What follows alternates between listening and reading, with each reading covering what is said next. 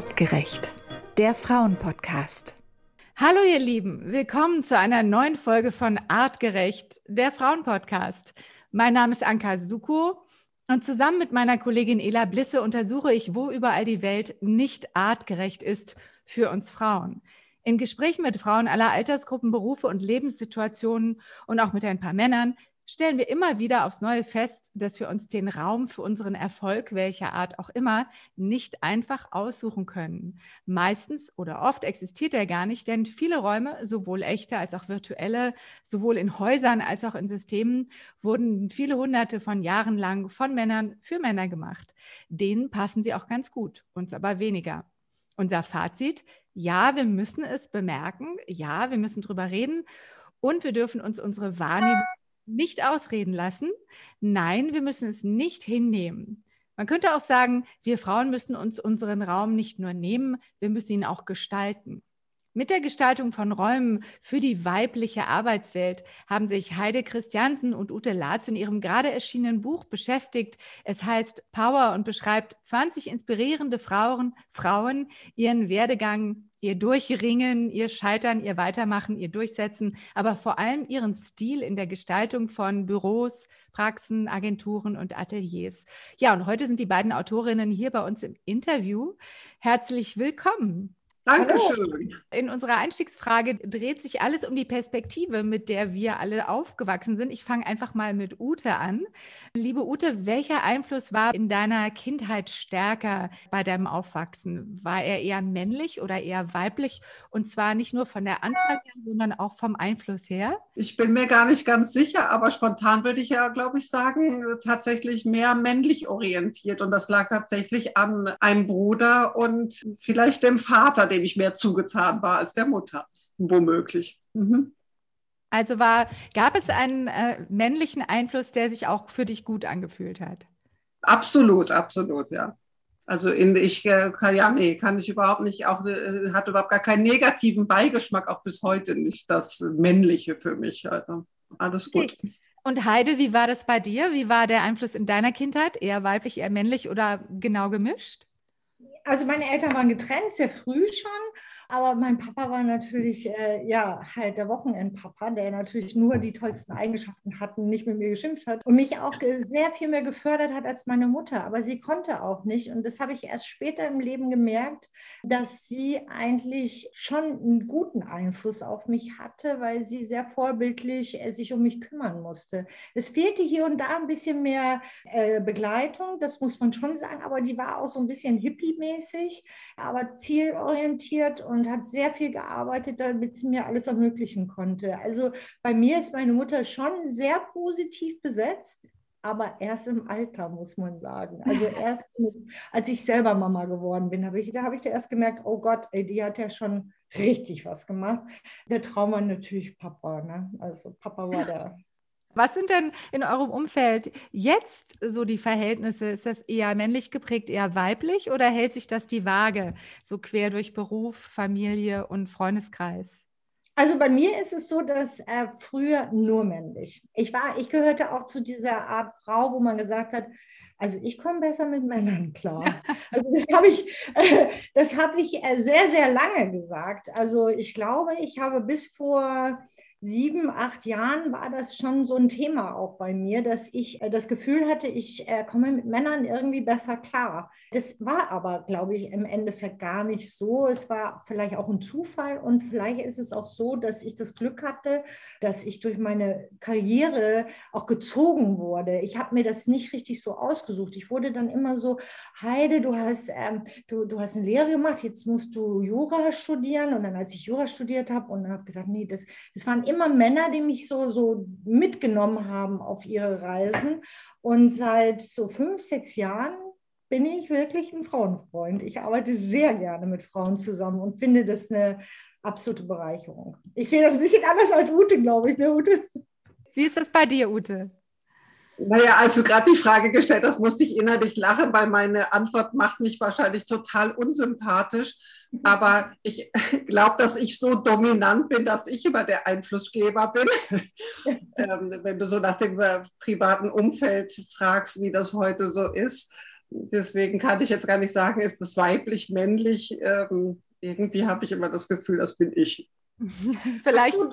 Achso, wurde nach dem privaten Umfeld gefragt? Einfach alles zusammen. Also lebt ihr eher unter Frauen oder lebt ihr eher unter Männern oder unter Männern und Frauen gleichermaßen? Bei manchen ist es auch so, dass sie zum Beispiel im Privatleben äh, nur mit Frauen umgeben sind, im, im, im äh, Berufsleben von Männern und es gesamt sich eher die Waage hält. Bei anderen ist es, äh, sind es Frauen alle überall, bei anderen sind es Männer alle überall. Das wollte ich einfach mal wissen. Von wem seid ihr so umgeben in eurem Umfeld? Also wenn man bei mir den Hund dazu zählt, sind wir ähm, gleich stark Frauen, eine Hündin, Tochter und ich und auf der anderen Seite zwei Söhne und ein Mann, also drei gegen drei oder miteinander. Viel mehr gegen ist das gar nicht so sehr. Alles klar. Bei uns ist es mehr weiblich. Okay, wir kommen mal Aber zu. Aber ich muss dazu sagen, äh, der Mann ist auch nicht so ein, der wird von uns auch verwöhnt, muss man schon so sagen. Also er hat nicht so eine dominierende Rolle, sondern äh, da sind wir Frauen schon am Start. Hund, Tochter und, äh, und äh, ich. Den Männern geht's gut. Ich glaube schon. Also bei uns. Mal fragen.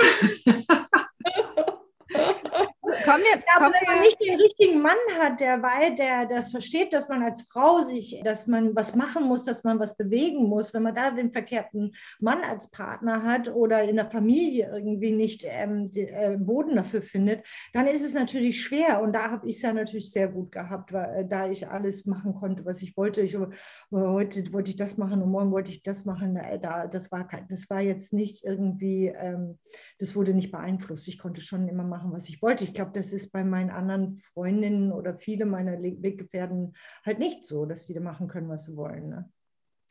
Super Punkt. Und genau solche Frauen habt ihr euch ja für euer Buch ausgesucht. Wie ist eigentlich die Auswahl zustande gekommen? Es sind ja 20. 21? 21. Nach, wonach seid ihr da gegangen? Ähm, welche Frauen habt ihr da ausgewählt? Was hat die Auswahl quasi begünstigt, ob jetzt diese Frau oder diese? Wo kam das her? Also diese 21 Frauen sind natürlich in Abstimmung äh, mit dem Verlag dann ausgesucht worden. Ich hatte eine Liste von 40 Frauen und das sind äh, lauter Frauen, die mir während meiner Karriere begegnet sind die ich selber auch kenne persönlich, die ich kennenlernen wollte, die ich schon, ich habe sehr viele Jahre für die Freundin Frauen porträtiert. Ich habe, glaube ich, 500 Produktionen gemacht und davon habe ich auch ein paar Frauen genommen, zum Beispiel die Rita Falk, die, die ist eine erfolgreiche Buchautorin mit ihren, äh, mit ihren Krimis, bayerischen Krimis. Die zum Beispiel, und bei diesen Frauen, die ich kannte, war es auch so, dass ihre Persönlichkeit sich in ihrer Umgebung extrem widerspiegelt. Und das war mir äh, schon wichtig. Dann habe ich mich mit zwei Fotografen zusammengesetzt. Da haben, sind wir auch nochmal durchgegangen. Wer könnte interessant sein? Dann habe ich auch ein paar Frauen äh, recherchiert. Aber jede von diesen Frauen hat mich so beeindruckt, dass ich das unsere Verlegerin, auch wieder eine Frau, Frau Prior Kalwei, und das haben wir in Absprache mit dem dem Verlag dann so gemacht. Ich muss ja auch sagen, dadurch, dass es natürlich auch ein Bilderbuch ist, ähm, ja. ist natürlich auch wichtig, ähm, wie sie leben, wie sie arbeiten. Und ehrlich gesagt, in den meisten Fällen äh, führt das zwangsläufig auch zu kreativen Berufen. Warum auch immer das wohl so ist, aber ähm, die sind natürlich dann auch mit ihrer der Gestaltung des Büros einfach dann vielleicht noch mehr sensibilisiert als bestimmte andere Berufsgruppen oder Sparten. Ja, für die ist, also bei kreativen Menschen ist es tatsächlich so, dass die auch das brauchen. Die brauchen eine schöne Umgebung, um auch kreativ zu sein. Ne? Aber wir haben auch ganz normal PR-Frauen dabei. Wir haben auch eine äh, Frau dabei, die deren Beruf gar nicht so wichtig ist, dass sie viel lieber die Welt sehen will, dass sie sich nur mit Secondhand-Sachen einrichtet, weil sie weiß, sie bleibt nicht so lange in diesem Ort, wo sie jetzt ist. Das sind alles so Sachen, man hm. kann ist auch beeindruckend. Also Ute und ich haben sehr lange, ähm, du weißt, wen ich meine, die Kinga, gell? Ja, ja, ja, aber sie malt ja auch, also hat schon auch eine sehr kreative ja, Art. Sie, ja, sie ist ein kreativer Mensch, aber sie arbeitet halt nicht in einem kreativen Beruf. Aber das ist schon, Leute richten sich auch nur schön ein, die das auch brauchen. Ja, das ist auch schon meine nächste Frage. Wie groß ist das, wie wichtig ist das für diese Frauen, dass ihr Umfeld für sie funktioniert, dass ihr Umfeld sie fördert. Und ist das was typisch weibliches? Brauchen wir schöne Orte, schöne Räume, Räume, die zu uns passen? Und sind wir dann irgendwie besser in unserem Job? Ich glaube erstmal nicht, dass es typisch weiblich ist. Nein, das glaube ich nicht. Ich kenne auch ganz viele Männer, die tolle Büros haben. Aber sicherlich ist es schon manchen mehr gegeben. Das stelle ich auch so privat einfach fest, wenn man sich umschaut, dass es äh, Leute gibt, denen das so viel wichtiger ist. Und konkret auf das Buch zu sprechen gekommen, in den Gesprächen kam das schon sehr deutlich raus dass die Gestaltung dieser Arbeitswelt, wo jeder eigentlich sagte, dass er auch ungeheuer viel Zeit natürlich dort verbringt, oftmals sehr viel mehr, als man gewöhnlicherweise in 9-to-5-Jobs das mhm. tut, dass das so wichtig ist, dass das ein Teil des Lebens ist und dadurch auch gestaltet werden möchte und dass da auch eine große Lust am, an der Kreation auch besteht. Äh, ja, aber nicht, also nicht nur, dass sie sich da wohlfühlen. Ich hatte das äh, Gefühl, dass viele auch so das Funktionelle auch gesehen haben. Ne? Also dass, was weiß ich, äh, die, die Büroräume auch nicht nur schön ausgeschaut haben, sondern wirklich sehr gut praktisch waren, auch bessere Energien gegeben haben, haben darauf geachtet, dass ein großes Fenster ist und also so, um letztendlich sich auch wohlzufühlen, aber auch um Pro Produktivität zu steigern. Ja, ja, das bedingt, finde ich, auch das eine wie das andere. Ja. Also das inspiriert und wo du das gerade sagst, es gibt ja eine Protagonistin, die also sogar einen Feng Shui-Berater sich dazu geholt hat und selber ganz überrascht war, dass da am Ende eine ganz andere Gestaltung des Raums zustande kam, als ihr und ihren Mitarbeitern eigentlich vorschwebte. Fand ich total witzig. Und sie fühlen sich alle pudelwohl darin. Und arbeiten effektiv, wurde mir gesagt, na, als wir da produziert haben. Ja, genau, das ist schon, sehr, schon so. Es ist ja nicht nur ein Bilderbuch, sondern euer Buch hat ja auch einen Ratgeberteil, also einen ausführlichen Ratgeberteil. Worum geht es denn da genau? Ja, da sind nochmal auch ganz konkrete Tipps natürlich. Also Frauen, ähm, die sich selbstständig machen oder im Beruf sind, also sei es unter finanziellen Aspekten oder eben auch, wie man sich vielleicht mental auch irgendwie rüstet. Das ist ja auch ein wichtiger Aspekt dabei. Genau, wir haben auch jemanden, die mit Farben sich auskennt, wie wirken Farben. Das ist so lustig, weil ich vorher, bevor wir den Text gekriegt haben, schon auch so ein bisschen gesprochen haben. Und es hat mich dann auch interessiert, äh, spielen Farben eine Rolle? Ich weiß meine Lieblingsfarben und dieses Bunt, das hätte ich gerne vertreten. Aber es gibt tatsächlich, wenn man sich ein bisschen damit auseinandersetzt, eine Möglichkeit, eine Farbe zu finden, die einem auch unterbewusst gut tut. Also meine Farbe ist zum Beispiel rot und das, das habe ich schon vor sehr vielen Jahren feststellen lassen. Und dann hat sie gesagt, tu doch mal einen roten Lampe auf den Tisch. Und ich habe jetzt eine riesenrote Lampe und ich fühle mich wie, also ich finde, das gibt mir so eine gute Energie und ich bin morgens schon gut drauf, wenn ich mir an den Schreibtisch sitze. Also ich finde, diese Sachen sind schon cool. Und dann haben wir ja auch noch eine Finanzberaterin, mit der habe ich mich sehr lange unterhalten, weil sie sagt, die Frauen haben den Mut noch nicht selber sich mal, oder viele Frauen, ich sage ja nicht alle Frauen, aber viele Frauen sollten es mehr tun, dass sie sich um ihre eigenen Geldsachen kümmern. Und ich gehöre auch dazu. Also sie hat mich motiviert, zum Beispiel sich mal, mal endlich mal mich um mein Portemonnaie zu kümmern. Und man hat halt, halt Hemmungen. Nicht, weil ich meine, dass ein Mann das besser kann, sondern man muss sich ja schon hinsetzen und sich ein bisschen äh, beraten lassen und so. Und das ist auch in dem Buch drin. Habe ich jetzt alle? Haben wir noch, haben wir noch jemand, Ute? Wir haben Geld, Farben, ach, Aufräumen, Tipps finde ich auch immer gut. Ja, Aufräumen finde ich auch wichtig damit man sich einfach einen guten Workflow, also so gute, gute Atmosphäre im Raum hat. Hat die Arbeit denn an dem Buch eure Arbeitsumfelder, also euer eigenes Umfeld auch verändert? Also habt ihr durch die Recherche, durch die Gespräche euch neu umgeschaut bei euch und gesagt, das stimmt, das muss ich, also die rote Lampe haben wir ja schon als Beispiel. Gibt es noch andere Dinge, die euch dadurch inspiriert haben, bei euch selber was zu verändern? Also was ja. mich angeht, dadurch, dass ich immer mit Einrichtung beschäftigt bin, ist das sowieso ein Dauerthema. Ähm, Jetzt während des Buches war das weniger, es sah sogar so chaotisch aus wie fast nie, weil so viele Notizen und von den 21 Protagonistinnen rumlagen und ich das alles irgendwie sortieren musste, war eher Chaos angesagt. Aber ich finde, ich liebe es einfach selber auch total. Also fortwährend ähm, irgendwas umzugestalten und mich damit zu beschäftigen. Also bei mir war das, schon, das hat natürlich schon einen Kick gegeben. Also ich bin nicht so viel in Einrichtungen wie, wie Ute zum Beispiel, obwohl wir ein Einrichtungsbuch schon äh, gemacht haben, das große Kalwei Wohnbuch letztes Jahr. Äh, da war ich schon geflasht und jetzt habe ich mir bei diesen Frauen ist es anders wie bei unserem Wohnbuch, was wir schon gemacht haben. Mich hat beeindruckt, ich war bei sehr vielen Produktionen ja auch dabei, dass die alle eine eigene Handschrift haben. Also es war nicht eine Wohnung dabei oder ein Raum dabei, der irgendwie, wo man das Gefühl hätte, das hat irgendein so fremder Interieurberater oder irgendwas gemacht. Da war immer sehr viel Persönlichkeit da drin, also deren Persönlichkeit. Entweder war das ganz clean mit nur ganz wenig oder es war so wie bei mir so ein bisschen mehr von allem. Also das hat mich, das hat mich wirklich sehr beeindruckt. Also es ist wirklich so, wenn man in die Wohnung von jemandem kommt oder in die Umgebung, dass man diese Leute, ähm, dass sie wieder äh, die Persönlichkeit sehr stark widerspiegelt. Und das ist schon sehr spannend. Für mich ist ja, oder für uns ist ja die Frage, wie artgerecht ist unsere Welt und wie können wir sie artgerechter machen, immer wieder so der Dreh- und Angelpunkt. Und gleich die Frage danach ist, wenn sie artgerecht ist für uns Frauen, ist sie dann nicht artgerechter für alle, auch für Männer und für alle anderen? Das würde mich jetzt nochmal interessieren. Würdet ihr sagen, dass auch Männer lernen können aus der Art und Weise, wie Frauen ihr Arbeitsumfeld gestalten und was das bewirkt?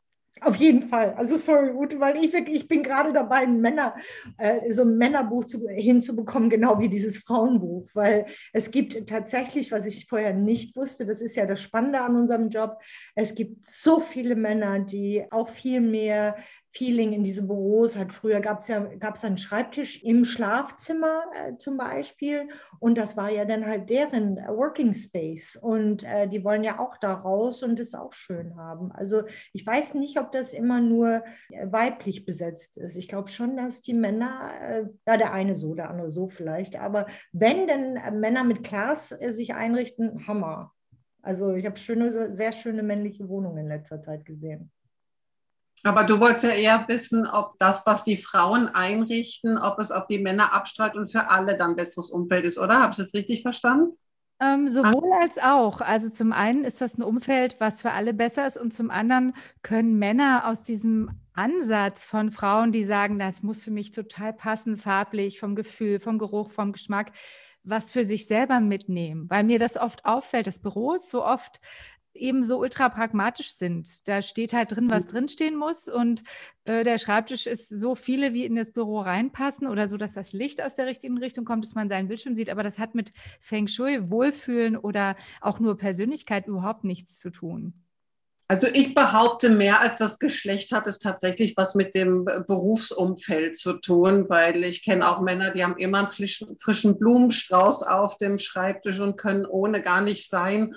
Und in vielen Büros wiederum, hier im Raum Düsseldorf gibt es Werbeagenturen, die verbieten den Leuten jegliche persönlichen Stempel da. Also die dürfen nicht mal ein Postage auf ihren Bildschirm kleben. Das ist schon äh, nicht angesagt, was ich nicht verstehen kann. Also grundsätzlich gebe ich dir recht und glaube, dass es allen besser tut, ist ja wie in der häuslichen Einrichtung auch. Also meistens sind es ja schon die Frauen, die Hand anlegen, aber wenn man gemeinsam überhaupt das gestaltet und dem Ganzen irgendwie eine Persönlichkeit gibt, macht das auch was mit einem und reflektiert auf einen. Dann guckst du was an. Also es fängt ja schon mit einem Foto auf dem Schreibtisch an, wenn da irgendwie die Lieben drauf sind, die man auch wirklich gern hat. Und dann ähm, erinnert man sich vielleicht an den Urlaub, in dem das geschossen worden ist. Das ist ja schon eine ähm, Kleinigkeit, die irgendwie was ausmacht. Und das funktioniert dann im Großen umso mehr. Also mit der Lieblingswandfarbe oder Heidesroter Lampe oder wie auch immer. Also das erfreut Männlein wie Weiblein. Da bin ich mir sehr sicher. Also ich empfehle das schon so, weil mein Mann hat ja gleichzeitig sein Büro eingerichtet. Das ist schon sehr technisch äh, Dings, aber das ist halt im Wohnzimmer und äh, da stellen wir auch fest, nee, es muss schon ein bisschen wohliger sein und ein bisschen persönlicher. Oder es ist dann so glatt, wie die Ute gesagt hat, mit den Büros in Düsseldorf. Wir haben in, in München auch, auch einen Verlag, äh, der arbeitet mit Rotationsprinzip. Das heißt, man darf gar nichts auf dem Schreibtisch äh, liegen lassen. Am nächsten Tag sitzt man halt woanders. Und da denke ich mir, wenn das in Kombination mit Homeoffice, das könnte sogar erfrischend sein, dass ich an einem Tag an einem Arbeitsplatz komme, der so eingerichtet ist, aber ich weiß, da, wo ich äh, weiterhin arbeite, das so ist, wie ist, wo ich mich wohlfühle ich glaube, Wohlfühl ist schon, schon eine gute Geschichte. Er macht auch produktiv, das meinte ich damit. Ja, das glaube ich auch. Und es das heißt ja auch, dass diese gemeinsame Gestaltung überhaupt jede Art von Diversität auch Produktivität steigert und Orte erfolgreich macht. Ihr habt auch in eurem Buch nicht nur über das, die Einrichtung der Frauen, sondern ein bisschen über ihren Werdegang geschrieben, also über, über das sich durchsetzen, sich durchbeißen und äh, scheitern und wieder aufstehen sozusagen. Gibt es da so ein, zwei Beispiele, die euch besonders inspiriert haben, euch besonders vielleicht überrascht haben, wo ihr gesagt habt, das wusstet ihr gar nicht oder das, ja, es war einfach eine besonders schöne Wendung? Ja, also das kann ich wirklich sagen. Also auch ich muss mal erstmal sagen, wie offen alle waren und eben gerade, was du angesprochen hast, auch über Scheitern zu reden. Also ich glaube, wenn jemand so zwischen so zwei Buchdeckeln ist, dann ist das ja sowieso schon irgendwie so was Respektvolles und vielleicht gehen da auch die Leserin oder jemand, der das ins Buch nimmt, so mit diesem Gedanken dran, ach Mensch, die haben es geschafft, die sind da drin und das stellt sich alles so toll dar. Und da ähm, eben war das unheimlich toll, wie offen das war und tatsächlich scheitern. Also da gibt es die Geschichte von Insolvenzen und trotzdem immer weitermachen und an sich glauben und auch vom Umfeld Umfeld da das Feedback zu bekommen, du kannst es, du machst es gut und das klappt schon und so ist es dann auch. Oder ich finde es auch toll, äh, wir haben vorhin ja schon mal kurz über Finanzen gesprochen, aber auch eine junge Unternehmerin, die sagt, ey, bei aller Liebe zu meiner Sache, die ich hier mache, aber es muss schon auch Geld damit verdient werden. Und das hat ja oft irgendwie so einen komischen Beigeschmack, dass jemand auch dann erstmal irgendwie da, also ne, einfach sagt, ja, was ich mache, kostet auch was. Und das glaube ich, das gibt auch Leserinnen und jungen Frauen vielleicht, die sagen, Mann, so möchte ich auch mal sein. Irgendwie ein gutes Gefühl zu sagen, ja, die kochen trotzdem alle auch nur mit Wasser und das geht ganz gut. Und eigentlich haben auch alle auf die Frage äh, mir gesagt, so was sie vielleicht einer eben jungen Frau auch mitgeben wollen, einfach zu sagen, mach es einfach. Also scheitern ist überhaupt nichts Negatives. Man lernt aus allem immer irgendwas. Und ähm, selbst wenn man was probiert und nachher merkt, ach, das ist nichts für mich, ist das ja auch eine super Erfahrung, weil da kann man schon mal eine von tausend Optionen ausschließen. Und das ist eigentlich das Allerschönste bei allen gewesen. Also einerseits so starke und erfolgreiche Frauen zu haben, aber andererseits eben auch zuzulassen, dass da auch ein Kratzer im Lack ist und der macht es gar nicht schäbig, sondern im Gegenteil ist genau das, was es so individuell und besonders macht. Ich glaube, dass die sogar teilweise stärker zurückgekommen sind, als, als sie angefangen haben, durch was heißt Misserfolg? Das hat halt nicht geklappt, weil, weil falsches Rezept dafür oder der Ehemann war der falsche Ehemann, kann ja auch passieren oder so. Aber also für mich war auch eine sehr beeindruckende Geschichte mit der Rita Falk. Man dachte, oh, Bestseller Autorin, die muss es doch irgendwie alles doch gut gewesen sein. Ja, war schon ein schwerer Weg. Sie hatte auch sich ganz schön viel anhören lassen äh, müssen, bevor sie so erfolgreich ist. Also das ergibt natürlich auch Mut, egal in welcher Phase du deiner Karriere bist, wenn du einfach weißt, okay, das hat jetzt nicht geklappt, mach nichts weiter. Und machen ist das Thema. Also einfach machen. Und, und auch nicht einschüchtern lassen, egal von wem. Also ja, das, ist, das war auch, das war so ein bisschen meine Frage auch. Äh, die habt ihr eigentlich schon beantwortet, beide. Was brauchen erfolgreiche Frauen für Eigenschaften? Was haben sie alle gemeinsam? Und ich finde das sehr schön zu sagen, scheitern zu können und wieder aufzustehen und äh, sich nicht beirren zu lassen im eigenen Weg. Also durch nichts einfach zu sagen, ich glaube an mich, ich mache trotzdem, ich mache es trotzdem, auch wenn ich vielleicht die Erste bin oder die Einzige bin oder die meine Art eine neue ist ist, die es vorher nicht gab? Naja, es ist auf jeden Fall so die Lust an dem, was man tut. Also egal eben, ob es eine Köchin ist in dem einen Fall oder eine im Grunde Hobbytöpferin, die das zu ihrem neuen Beruf gemacht hat.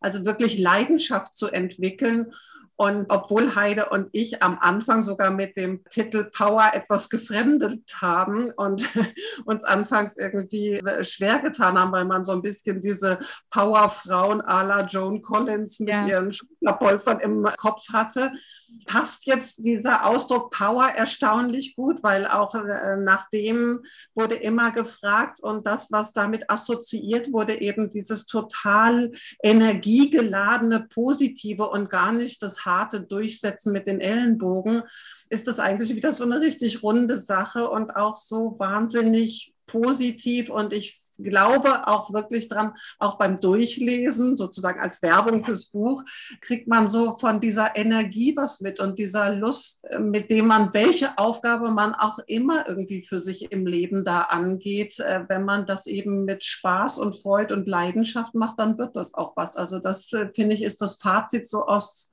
allen Gesprächen und aus allem, was wir da haben. Sie ja, und, und, Oh. dass da gar nicht große, große, überhaupt große Sachen passieren müssen. Die müssen einfach nur unbeirrt ihren Weg gehen. Und äh, ich glaube, wir haben uns früher vielleicht auch ein bisschen einschüchtern lassen. Wir hatten das Selbstbewusstsein nicht. Auch ein ganz wichtiges Thema, was jetzt heute nicht so äh, rausgekommen ist, aber ich neulich auf so ein Ladies Night hatte, ist, dass wir Frauen sollten uns viel mehr ähm, gegenseitig auch unterstützen. Und ich finde, bei uns klappt das alles gerade ganz toll. Heide, da bist du schon bei meiner letzten Frage. Die lautet nämlich, was wünschst du dir? Also was wünschst du dir, Heide? Was wünschst du dir, Ute, damit die Welt für Frauen, für uns leichter wird, artgerechter, damit wir es einfach schöner haben? Da werden wir äh, unterschiedliche äh, Antworten zu haben, deswegen lasse ich Ute erstmal um ehrlich zu sein, mir wäre lieber, du antwortest, weil mir fällt gar nicht so viel ein. Also ich habe äh, einfach wirklich ja. gar nicht so sehr, also ich selber empfinde das gar nicht, dass das so schwer ist. Ich höre das so oft, ach, Frauen müssen und äh, wir sind da noch so weit hinten an. Ich habe das nie erlebt und ich erlebe das nicht und habe selber eine Tochter ja nun im Alter von Anfang 20, die studiert und jobbt und so. Und auch bei ihr habe ich das Gefühl, die marschiert da ganz schön easy peasy durch. Vielleicht vielleicht bin ich auch, also ähm, ich komme ja nach der Generation nach, oder nach der halben von einer Alice Schwarzer. Ähm, vielleicht wurde für uns da schon viel vorgekämpft. Aber mir kommt es ehrlich gesagt nicht so vor und mir fällt leider, leider überhaupt gar keine gute Antwort ein. Ja, das ist bei ja. mir ganz anders, ganz anders, weil ich ja immer Chefs hatte. Also ich glaube, die Ute ist schon auch länger äh, freiberuflich. Äh, ich habe aus der freiberuflichen Zeit mal eine Ange Festanstellung genommen und da habe ich für Männer gearbeitet und das fand ich ein bisschen sehr anstrengend. Und da war auch die Solidarität äh, unter Frauen nicht so gegeben. Äh, als ich da ausgestiegen bin, äh, war ich dann auch so ein bisschen verhalten, so richtige Projekte. Entweder mache ich es alleine oder ich mache es in einem großen Team. Und jetzt ist es so, dass ich also auch mit Ute, äh, wir waren jetzt äh, nur zu dritt in dem letzten, vorletzten Buch, jetzt zu dritt auch in diesem Buch. Äh, und das ist ein kleines Team und, und auch nur Frauen. Und ich finde das sehr entspannt. Vielen Dank. Kurz, kurz, knapp, straight ahead und go for it. Also mir gefällt das ganz gut so. Aber wahrscheinlich weiß ich es anders zu schätzen wie Ute, also weil ich weil es nicht immer so hatte ich schätze das auch, aber wie gesagt, also ach, ich glaube, alle sind auf einem guten Weg und wenn ähm, jede Frau, aber auch jeder Mann an sich glaubt und sich einfach auch vielleicht auch die Leute sucht, die ihm gut tun, dann ist doch viel gewonnen. Also genau das, das ist, finde ich, genau wichtig, dass man sich die Leute sucht, die einem gut tun und auch keine schlechten Vibes rüberbringen und, und, ähm, und einen auch unterstützen. Ich glaube, dann ist man tatsächlich auf einem guten Weg. Das ist egal, in welcher, welcher Geschlecht es angeht. Aber ein bisschen drauf konzentrieren. Hoffentlich haben wir dich jetzt nicht enttäuscht mit der Antwort. Nein, nein, nein. Also zum einen ist ja wunschlos glücklich auch ein super Zustand. Das, dagegen ist überhaupt nichts zu sagen. Und ich finde, das Thema Solidarität, das kommt auch immer wieder, finde ich extrem mhm. wichtig, weil ich das Gefühl mhm. habe, wir Frauen, wir brauchen immer einen Sidekick, habe ich ja auch. Also Ela und ich, wir haben ja einander so sozusagen hier. Und wir brauchen das einfach, um immer wieder sich auch was zuzuspielen und immer wieder zu wissen, ja, es ist gut, was wir machen und ja, ich brauche die Bestätigung. Also das finde ich einen tollen Wunsch und davon kann es gar nicht genug geben. Also Danke dafür. Vielen Dank an Heide Christiansen und Ute Latz für diesen Blick auf das Thema und die, vor allen Dingen die Buchentwicklung zu ihrem Buch Power über 21 tolle, inspirierende Frauen und ihre Arbeitsumgebungen.